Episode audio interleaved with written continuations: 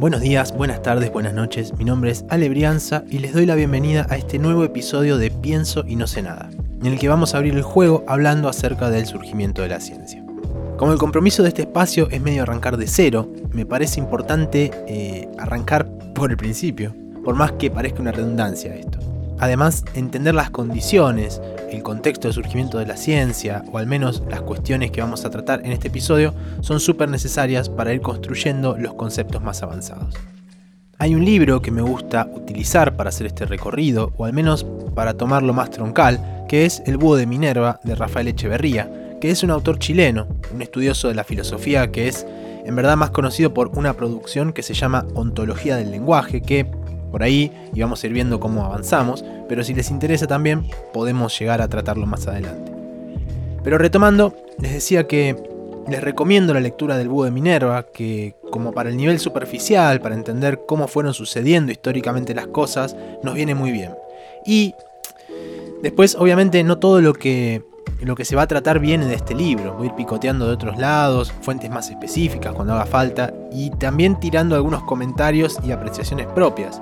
Pero sí, obviamente no quería dejar de mencionarlo, por un lado para darle el crédito que se merece y también para que sepan que esto lo voy a hacer siempre que tome conceptos o referencias de algún texto en particular, para que ustedes también eh, tengan la posta, ¿no? que puedan tener el dato preciso para que en el caso que quieran o necesiten sepan de qué fuente sale. Otra cuestión importante que hay que decir es que eventualmente voy a irme echando algunos episodios, como este, que los podría llamar de contexto, que son más por ahí históricos, dentro de lo que se conoce como historia de la ciencia, se podría decir, para entender precisamente ese contexto, los valores de las sociedades de las cuales surgen determinadas ideas y que obvio condicionan toda la cuestión. Entonces, eh, seguramente algunos de los temas que acá los vamos a tratar como un punteadito, no sé, por ahí en el futuro, cuando tengamos un background más firme, amerite dedicarle un episodio completo. Bien, para hablar del surgimiento de la ciencia moderna tenemos que hablar necesariamente de la llegada de la modernidad. Esto es ubicarnos espacio-temporalmente en Europa en el siglo XV, ¿sí? un periodo que también nos encuentra en transición entre la Edad Media y el Renacimiento. Y cuando se habla de Renacimiento, en general, y hay que admitir que la propia palabra se autodefine un poco, ¿no? hablándonos de un cierto renacer, y se asocia la época a una etapa de optimismo, a los avances del humanismo, los resultados muy fructíferos de la exploración marítima, fructífero entre comillas, eh, en los propios términos europeos, digamos, porque si lo pensamos desde el lado de las colonias, mejor ni hablemos. Pero bueno, sin irnos del tema, les decía, en general se asocia al Renacimiento a esta cosa buena. Sin embargo, el Renacimiento estuvo lejos de ser una etapa de full optimismo y progreso, porque en contrapartida había una gran decadencia social, fruto de, bueno, varios factores que algunos venían ya gestándose desde hace tiempo, como la Guerra de los 100 Años. Eh, estamos atravesando también las secuelas que dejó eh, la peste negra en este periodo y lo más importante, la crisis que venía arrastrando la iglesia, que terminó precisamente en el llamado cisma, que es la reforma más grande que va a sufrir la iglesia de la mano del protestantismo y que representa el quiebre definitivo del poder que hasta ese momento se nucleaba en Roma. Esta crisis de la autoridad de la Iglesia en general, pero de la pérdida de autoridad moral sobre todo, abrió el juego a que los postulados que hasta ese momento, es decir, durante el mundo medieval eran universales, se pongan en crisis y bueno, vayan cayendo por su propio peso. Esto, estas nuevas formas de pensar y de actuar que va tomando la sociedad en general como respuesta a todos estos problemas, va a permitirnos pensar en que se está dejando caer, podríamos decir, se está dejando atrás la medievalidad y se le está dando inicio a la modernidad. Y bueno, estos cambios obviamente son procesos, no es que un día alguien se despertó, se levantó de la cama y dijo, che, démosle inicio a la modernidad y al resto le pareció una buena idea, sino que son procesos que suelen durar mucho tiempo y que sacuden fuerte. Son cambios que le pegan a la sociedad por todos lados. Y ya que estamos hablando de lo social, antes de meternos más en lo filosófico, hay que tener en cuenta también que acá comienza a aparecer, fruto de la bonanza del comercio, bueno, un grupo de hombres de negocios que posteriormente los vamos a conocer como burguesía, que luego se va a consolidar con los avances de la revolución industrial y demás, y esto es importante porque siempre, históricamente, el poder estaba focalizado en dos grandes polos que son la iglesia y la nobleza. Y bueno, los comerciantes empiezan a formar parte de la escena y sobre todo poco a poco a despegar y empieza a haber un ámbito de pluralidad, de aceptación y de convivencia que bueno, es fruto también de una ética moderna que surge de estos nuevos ejercicios, de estas nuevas formas de relacionarse que eran tajantemente distintas a las del medioevo. Pero bueno, como siempre, no todo es color de rosas y paralelamente fue una época de gran concentración de poder en manos de quienes administraron principalmente las políticas de conquista, que a la vez que iban alcanzando sus objetivos de dominación territorial y demás, se aseguraban una cuota de poder que ahí sí, por un lado, podríamos entender como un flagelo de medievalidad, pero con la salvedad de que ya no era en nombre de Dios, sino en el nombre de quien fuera la persona que ejecutara esas órdenes. Y sin ir más lejos, esto de la cuota de poder asegurada y la obediencia debida es parecido a lo que pasa aún hoy por hoy en algunos ámbitos de la política actual. Y bueno, consecuentemente, entre tanto agite, el pensamiento moderno también va a cambiar su forma de acceder al conocimiento. Y acá es donde nos empezamos a acercar a nuestro tema. Porque mientras el pensamiento medieval era dogmático, este nuevo pensamiento moderno va a ser principalmente escéptico y va a ser de la duda su principal herramienta lo que nos habla también de cierta esencia crítica que va a tener incluso con los propios resultados a los que se llegue. Es decir, esta búsqueda deja de ser un proceso que se basa en principios dogmáticos, que se aceptan como verdaderos porque sí y sin chistar, como todas las verdades que como explicación tenían a un dios que movía los hilos definiendo determinados fenómenos, para entender que no hay nada por encima de otra cosa, y es tarea propia del hombre empezar a establecer ese orden. Esto, si bien es súper positivo para la situación general, digamos, porque se va propiciando poco a poco una ciencia tal como la que podemos conocer hoy por hoy, para la época también es un problema. Y es que, a ver, si logramos abstraernos a lo que implica tirar por tierra todo lo que se sabía, o mejor dicho, las formas por las cuales se sabían esas cosas, esa invocación o justificación desde un pensamiento mágico o dogmático, según se lo quiera ver, nos quedamos sin premisas de punto de partida. Nos quedamos sin una base firme desde la cual partir e iniciar este proceso de búsqueda del conocimiento y por supuesto eso va a ser eh, un condicionante de los resultados que se obtengan. Sin embargo, como el espíritu detrás de esos cambios es de corazón puro, podríamos decir, con todas estas falencias incluidas, los aportes de la modernidad van a venir bárbaro para el progreso general de la humanidad, porque en un lapso relativamente corto, y también como consecuencia de estos procesos de exploración y conquista de los que hablábamos antes, los límites del mundo, tal como se lo conocían, se amplían muchísimo y las posibilidades de desplazarse de maneras seguras también hacen que se reduzcan las distancias. Y además, no solo cambia la percepción del mundo, sino que van a transformarse las concepciones heredadas medievales respecto al espacio celeste. Y acá es donde nos terminamos de meter de lleno en el desarrollo del pensamiento científico como tal. Esto, a lo que llamamos recién concepción heredada, es básicamente el paradigma geocéntrico, impulsado por Ptolomeo, que planteaba que, bueno, como su nombre lo indica, el centro del universo era la Tierra, y tanto el Sol como el resto de los planetas y cuerpos celestes giraban alrededor de la Tierra en órbitas circulares. Y si uno se pone los zapatos, o bueno, las sandalias, no sé, bueno, independientemente del calzado, digo, si uno se pone en el lugar de un observador del cielo de esa época, con ningún instrumento óptico más que la vista y algún implemento rudimentario que nos permita seguir vagamente las trayectorias, podríamos muy fácilmente creer que todos estos cuerpos celestes que vemos giran alrededor nuestro. Además, si nos consideramos como un resultado de la creación perfecta de Dios, ¿qué duda podríamos tener de que desde lo más profundo de su ser todopoderoso, seguro que Dios nos puso en el centro mismo de la cuestión?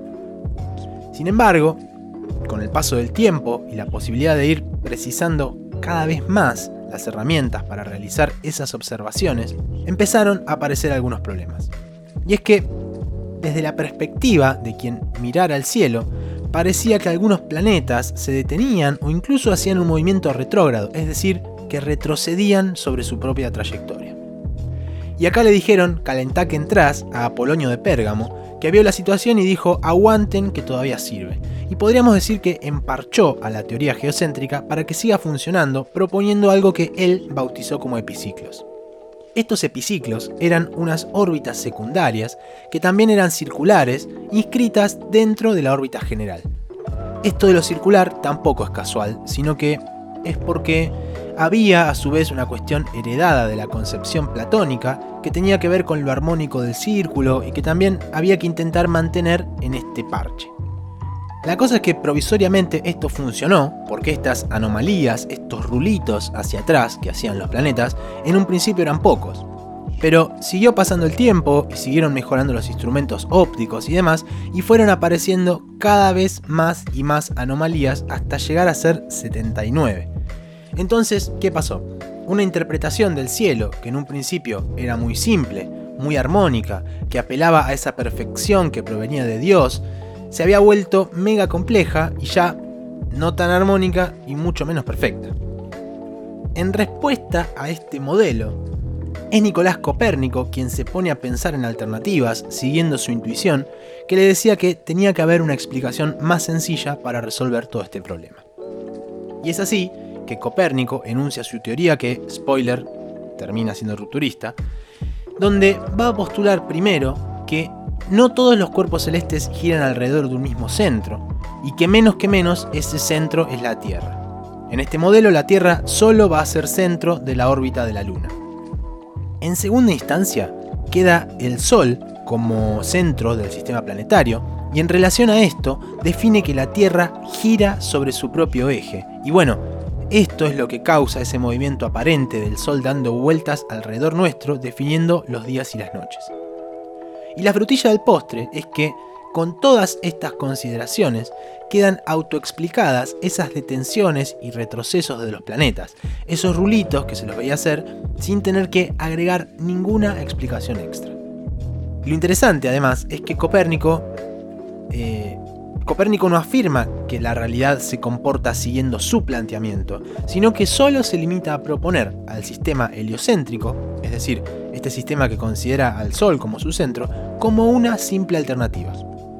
Y al hecho de que esta manera de verlo explique de igual forma lo que hasta en ese momento se veía en el cielo pero con argumentos nuevos, es lo que conocemos hoy por hoy como el giro copernicano.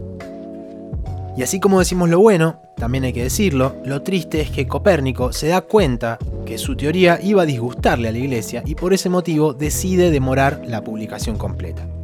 Lo que sí hace, en el año 1507, es escribir un pequeño texto que se conoce como Commentariolus, que significa pequeños comentarios. Mandó a hacer unas poquitas copias y lo rotó, lo hizo circular entre sus amigos y colegas para que lo leyeran, lo criticaran y bueno, a partir de eso poder seguir pensándolo.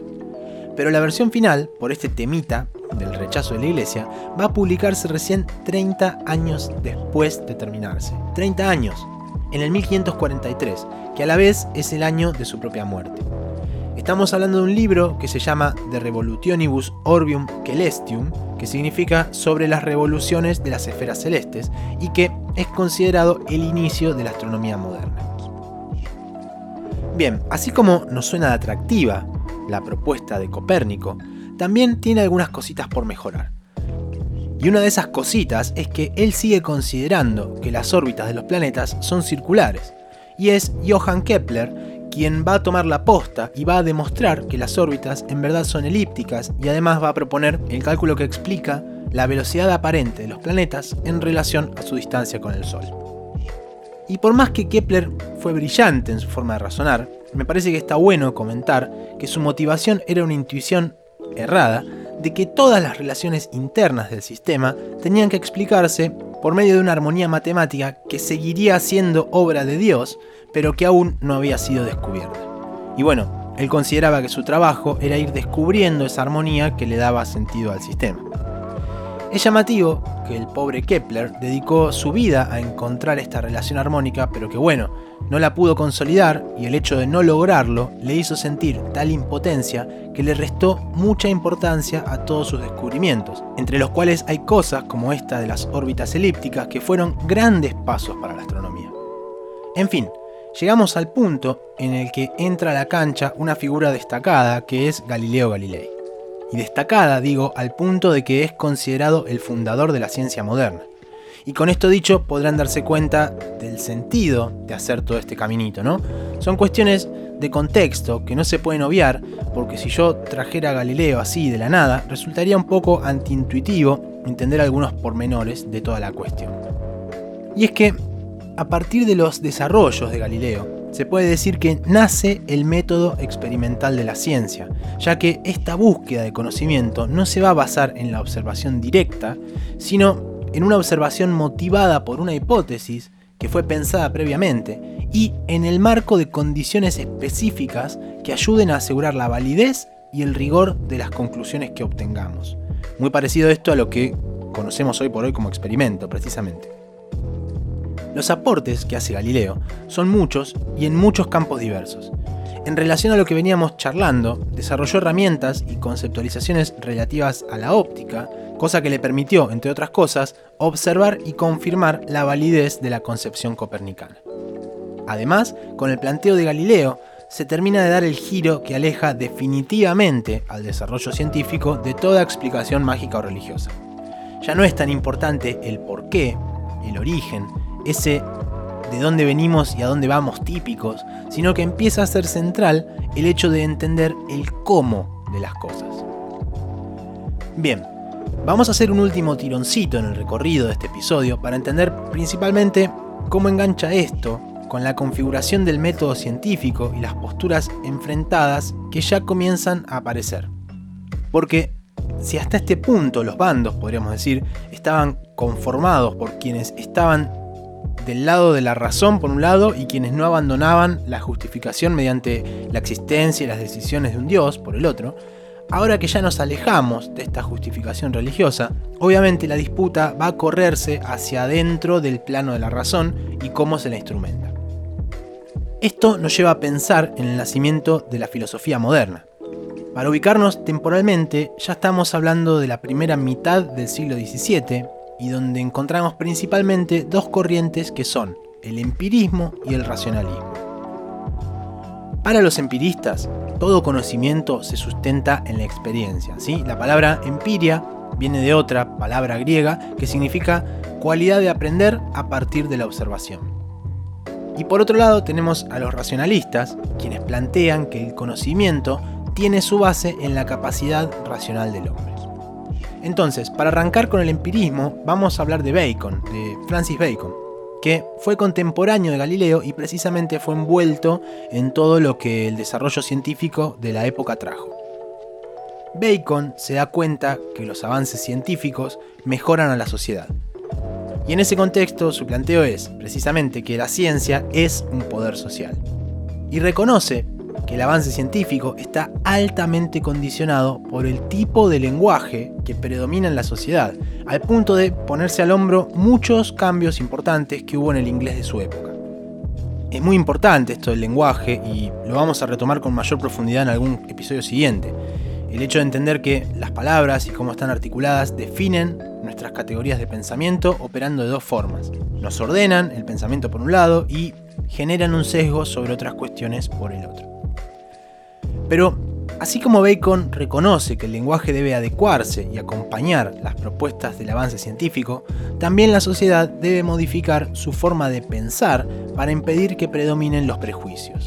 Bacon hace todo un estudio de los prejuicios en una obra que se llama Novum Organum, que lo publicó en el año 1620, en donde plantea una crítica al organum aristotélico, es decir, la lógica antigua, postulando que el silogismo es inútil para la producción científica. Y acá podemos hacer un gran paréntesis para hablar del silogismo. Eh, el silogismo es un razonamiento deductivo que se hace de lo general a lo particular.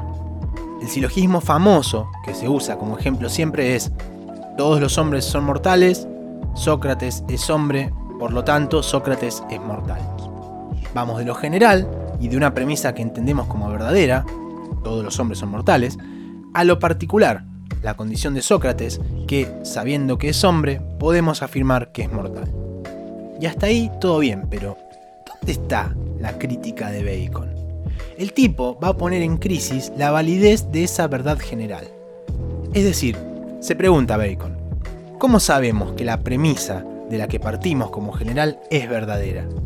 Y va a decir que solo hay una forma de saberlo, observarlo en repetidos casos y validarlo según la experiencia.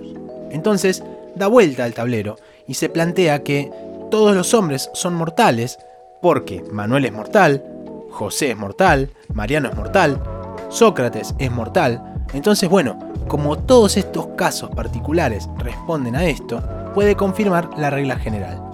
Y a este proceso, que es inverso al del silogismo y va de lo particular a lo general, lo va a llamar inducción. Y si bien este procedimiento es un poco rudimentario de su formalización, lo importante de este paso que da Bacon es la idea de que el fundamento de todo conocimiento es la experiencia, es decir, la observación de estos casos particulares y que el proceso que lo genera es la inducción que sobre esa experiencia misma son capaces de realizar los hombres. Esta va a ser la base del empirismo moderno después que se va a apoyar en estas premisas baconianas. Ahora, si nos cruzamos de vereda, lo encontramos a René Descartes. Descartes se formó en una prestigiosísima escuela jesuita, y esto lo menciono especialmente porque esta relación con Dios va a ser relevante después. Pero al terminar su formación escolar va a sentirse muy confundido con algunas de esas enseñanzas que recibió y precisamente, fruto de esa confusión, le resulta muy difícil discernir lo verdadero de lo falso.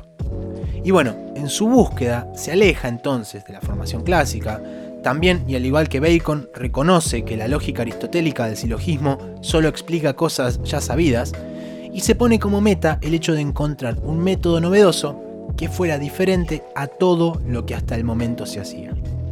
Y resulta que un día, que Descartes estaba resolviendo unos problemas de geometría, se dio cuenta de que había ciertos patrones en el razonamiento que le permitían resolverlos y que eran independientes del problema que estuviera tratando. Esto es lo que lo lleva a desarrollar un método que, siguiendo el modelo de las matemáticas, le permitiera acceder a la verdad en cualquier área del conocimiento.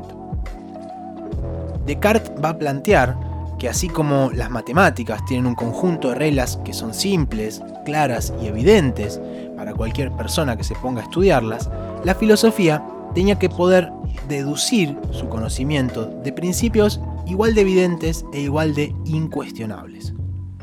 Descartes en este punto necesita deshacerse del concepto de fe, porque obvio, para que algo fuera incuestionable tenía que dejar al ya tan cuestionado Dios fuera del asunto. Y en este proceso de eliminación de la fe, Descartes propone reemplazarla por la duda, que a la vez va a ser la piedra fundamental del conocimiento moderno y lo que lo lleva al mismo Descartes a ser considerado el padre de la filosofía moderna. Entonces, su método va a proponer dudar de todo lo que suponemos cierto ante la posibilidad de que pudiera no serlo. Y sin embargo, esta duda no es cualquier duda. Precisamente es una duda metódica, que se va a poner al servicio del conocimiento y que debe funcionar como vehículo para acceder a la verdad. Luego de la duda encontramos a la intuición, una pista de cómo podrían ser en verdad las cosas, y luego de esta instancia intuitiva viene la deducción, que consiste en extraer verdades particulares de aquellos principios generales previamente alcanzados a partir del uso de la razón. Y ustedes, por ahí, ya están pensando que esto es un retroceso, porque es precisamente la crítica que hacía Bacon, o sea, ¿cómo se puede tener seguridad sobre ese principio general previamente alcanzado del que habla Descartes? Bueno, hay una respuesta a esto, y es el famoso y conocido cogito ergo sum.